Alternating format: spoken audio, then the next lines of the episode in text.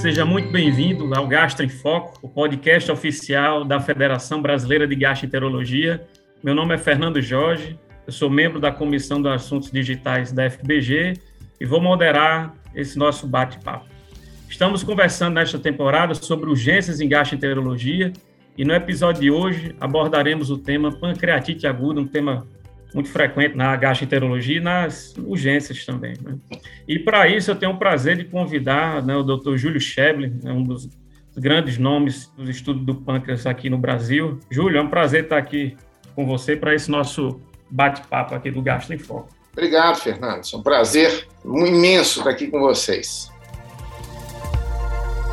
Júlio, é, até em relação à, à, pancreatite aguda, a gente sabe que é, existem causas mais frequentes em relação a justamente a, a etiologia né, da, da, pancreatite aguda. Mas, do ponto de vista geral, como é que deve ser essa nossa abordagem diagnóstica inicial né, em relação a esses casos? Ótimo, Fernando. Então, é, tipicamente, os pacientes com pancreatite aguda vão se apresentar no departamento de emergência com uma dor abdominal aguda, localizada no epigastro ou em abdômen superior. Né? Em metade dos casos, ela costuma irradiar para o dorso, e é interessante que essa dor, muitas vezes, ela é refratária ao uso de opioides.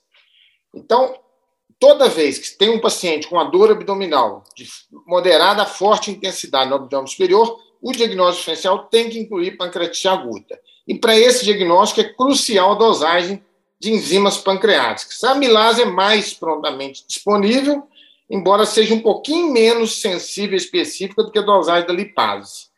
Qualquer uma dessas enzimas, no nível de três ou mais vezes o limite superior do normal, sugere muito diagnóstico de pancreatite aguda. Nos casos duvidosos, onde a clínica é duvidosa ou a elevação enzimática não é tão pronunciada, nós vamos recorrer ao método de imagem de urgência.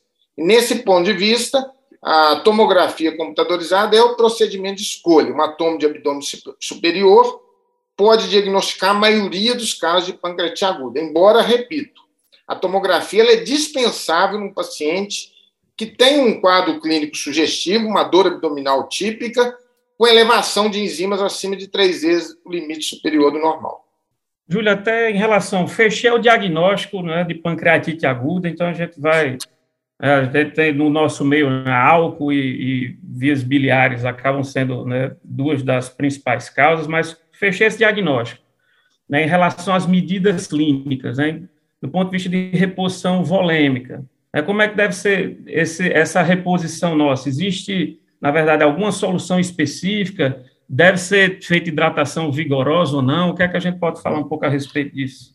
Então, a, a, reposição volêmica, indubitavelmente, é a principal medida terapêutica na pancreatite aguda. Quase todos os doentes vão estar com, com, com hipovolemia, né, em maior ou menor grau. Essa reposição volêmica é feita com cristalóides. Existem estudos que mostram que o ringer lactato tem superioridade em relação ao soro fisiológico, especialmente em termos de ter menos acidose hiperclorêmica, menos, é, desencadear menos reação inflamatória sistêmica, né, as CIRS. Mas isso é controverso ainda. Você vai, se você não tiver o ringer, não tem problema. Faça o soro fisiológico. E aqui o segredo na pancreatite aguda não é nem muito e nem pouco, né? é balancear. Então, assim, o que, que a gente faz na prática? Se o doente chega com sinal de hipovolemia no pronto-socorro, é aquele doente taquicárdico que vem, já vem com história de oligúria, ou então que rapidamente sedosa, um hematócito e uma ureia e creatinina. Em 30 minutos você tem esse resultado. Um hematócito aumentado, acima de 44, uma ureia acima de 40, e uma creatinina aumentada, isso sugere uma contração de volume maior. Nesse caso, você deve fazer um bolus venoso de Ringer, é, ou soro fisiológico, né? em torno de 10 ml por quilo, que na prática isso vai dar algo em torno, dependendo do peso, de 500 a 1000 ml rapidamente. E depois você vai hidratar, em média, 3 ml quilo por hora, nas primeiras 12, 24 horas, tá? É, se o doente não tem sinais de hipovolemia, você não precisa fazer essa fase rápida. Você já parte para a fase de 3 ml quilo por hora. Que vai dar aproximadamente aí o doente com pancreatite, vai, você vai receber em torno de 2.000 a 2.500 ml de Ringer se ele não está hipovolêmico. Se ele está hipovolêmico, isso vai variar de 3.000 a 4.000 ml em 24 horas. Uma vez que o paciente melhore a dor abdominal, e isso ocorre em geral dentro de 24, 48 horas, e já volte a realimentar, essa reposição volêmica pode ser suspensa e ele ter hidratação oral aí livre.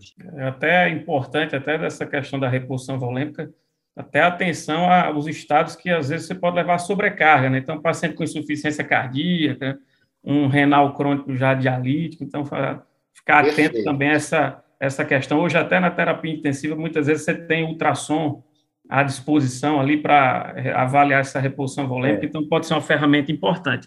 E até do ponto de vista de gestão nutricional, você, você falou justamente em relação a isso, é, muitas vezes na prática a gente pega esses pacientes no hospital universitário vindo de outro serviço com um jejum muito prolongado, né? O que é que você, o que é que você tem a, falar sobre isso, até do ponto de vista de evitar atrofia de enterócito, em relação a desfecho, como é que deve ser esse, esse manejo é, nutricional desses nossos pacientes, via oral, enteral precoce, então como é que a gente faz?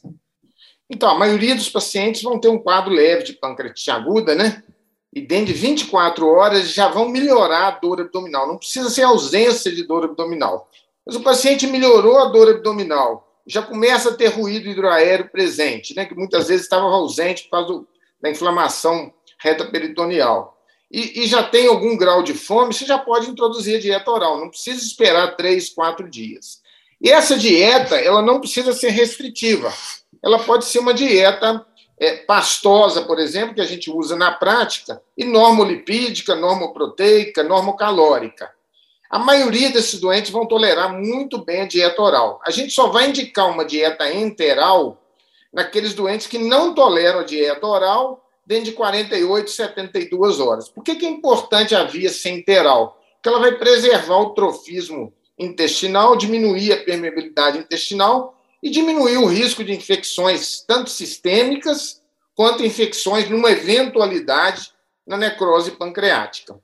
É, então, a nutrição é enteral, e aí ela pode ser feita por via nasoentérica, é, nasogástrica ou nasojejunal, são equivalentes, a nasojejunal é mais complexa, então ela vai estar indicada naquele doente que não tolera nutrição oral dentro dos primeiros três dias, aí você vai introduzir a nutrição enteral, ela, então, de novo, pode ser feita com sonda nasogástrica ou nasojejunal, a única contraindicação a nasogástrica se o doente tiver com ilho muito extremo, uma massa inflamatória comprimindo a via de saída gástrica. Fora isso, ele pode ser feito é, nutrição nasogástrica. A nutrição parenteral deve ser exceção, porque ela aumenta o risco tanto de complicações infecciosas locais, quanto pela atrofia intestinal que ela vai ocasionar, maior translocação bacteriana, maior risco de infecção da necrose. Ela só vai ser iniciada, em geral, se realmente a nutrição interal for é, inviável. Né? Você tenta várias vezes alimentação enteral e o doente vomita várias vezes, não progride a dieta, porque o ilho está tão intenso, tão intenso, que você não consegue progredir o enteral, você vai introduzir a parenteral a partir de cinco dias. Mesmo assim, a nossa prática sempre tentar associar uma nutrição enteral de baixo volume, tipo 10 ml mais ou menos é, por hora nesses pacientes, só para manter o trofismo intestinal desses pacientes. Até, Júlia, é, é, o que chama atenção muitas vezes nesses casos, principalmente, é a questão da dor abdominal. E aí, classicamente, a gente, é, muitas vezes dos livros, viu que opioide, né, o pessoal dizia que o opioide poderia, na verdade, piorar a dor desses pacientes. Né? O que é que a gente tem em relação a isso? Há realmente uma contraindicação ao uso de opioide? A gente pode utilizar quando, obviamente, necessário, é. nesses casos de pancreatite aguda? É. É, não, a analgesia é bem liberal na pancreatite aguda. Óbvio, um doente com dor leve, a gente gosta muito da dipirona venosa. Mas a imensa maioria dos doentes com pancreatite aguda não vão, ser, não vão ter controle de sua dor com a dipirona. Então, nós usamos opioides, a nossa preferência ainda é o tramadol, via venosa, né? nós usamos a cada oito horas em geral, mas se eventualmente se precisar usar morfina, você pode usar. A única, isso não piora a evolução da pancreatite, aquela história da contração do esfíncter de Ode, né, do, do espasmo piora da pancreatite, não existe qualquer evidência disso. O único problema, sim, que isso pode eventualmente agravar o ilho paralítico, esses doentes ficarem mais constipados e, e isso realmente piorar a sintomatologia. Um uso muito excessivo de opioides. Então, assim, se você está precisando usar morfina de cada uma, duas horas nesse doente para controlar a dor durante vários dias, você deve chamar o anestesista, passar um, e aí passar um catéter é, peridural e aí fazer uma analgesia controlada para o paciente, que isso vai ter muito menos efeito opioide sistêmico, menos risco de depressão respiratória e esses efeitos gastrointestinais colaterais. Mas fora isso, a gente usa opioide relativamente tranquilamente nesses pacientes. Ô, Júlio, muitas das vezes esses pacientes, eles chegam, né? Na verdade, você tem uma resposta inflamatória sistêmica muito importante, com leucocitose, com elevação de provas inflamatórias, como PCR, e eles chegam para a gente, muitas vezes, nas enfermarias, já tendo utilização anterior de antimicrobianos, né? Quando é que eu devo realmente utilizar antimicrobianos? Se existe, na verdade, o que anteriormente se colocava de antibiótico, terapia profilática, quando é que eu, como é que deve ser o manejo de antimicrobianos na pancreatite aguda?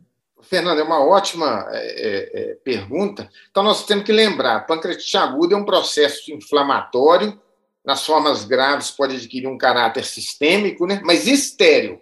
Né? Pelo menos na primeira semana de evolução, é uma condição estéreo. Nós só vamos pensar numa possibilidade de necrose infectada a partir do sétimo dia de evolução das pancreatites graves necrosantes. A única indicação de antibiótico precocemente na pancreatite aguda era uma pancreatite aguda biliar com colangite concomitante ou colecistite, que não é tão comum, é uma condição relativamente infrequente. Ou se o doente, durante a evolução, tiver alguma infecção extrapancreática ou uma infecção suspeita da necrose pancreática. De novo, nós só vamos pensar nisso a partir de sete dias, naquele paciente que persiste com febre, dor abdominal prolongada, com falência de órgãos persistente, com síndrome de resposta inflamatória persistente. Nesses casos, a partir de sete dias, se a sua suspeita é forte de necrose infectada, você introduz o antibiótico até provar que não existe a necrose infectada. Júlio, queria agradecer demais a, a sua presença aqui no, no Gastro em Foco. É, e, ao mesmo tempo, lembrar a todos que, se quiserem se aprofundar neste assunto, a FBG ela disponibiliza no seu site, dentro da Universidade da FBG, vários conteúdos referentes, não só a este, mas a outros temas de interesse do gastroenterologista, além do e-book com o tema desse podcast. Júlio, muito obrigado pela sua participação. Deixa aqui ó, seus comentários finais. Obrigado, Fernando. Foi um grande prazer. E realmente, né, Fernando, lembrar que a pancreatite aguda, a forma leve em geral, um paciente que vai ser conduzido em enfermaria, geralmente evolução em mais de 98% dos casos ela é muito favorável, com hidratação, é, analgesia e realimentação precoce, né? É os pilares da pancreatite leve. A pancreatite grave, né? Esse doente é melhor conduzido numa unidade de terapia intermediária, quando ela é moderada, e, e naquelas formas graves com falência orgânica no, na unidade de terapia intensiva, e aí sim vai requerer uma abordagem multidisciplinar. Muito obrigado e um grande abraço. Muito obrigado, pessoal. Até a próxima.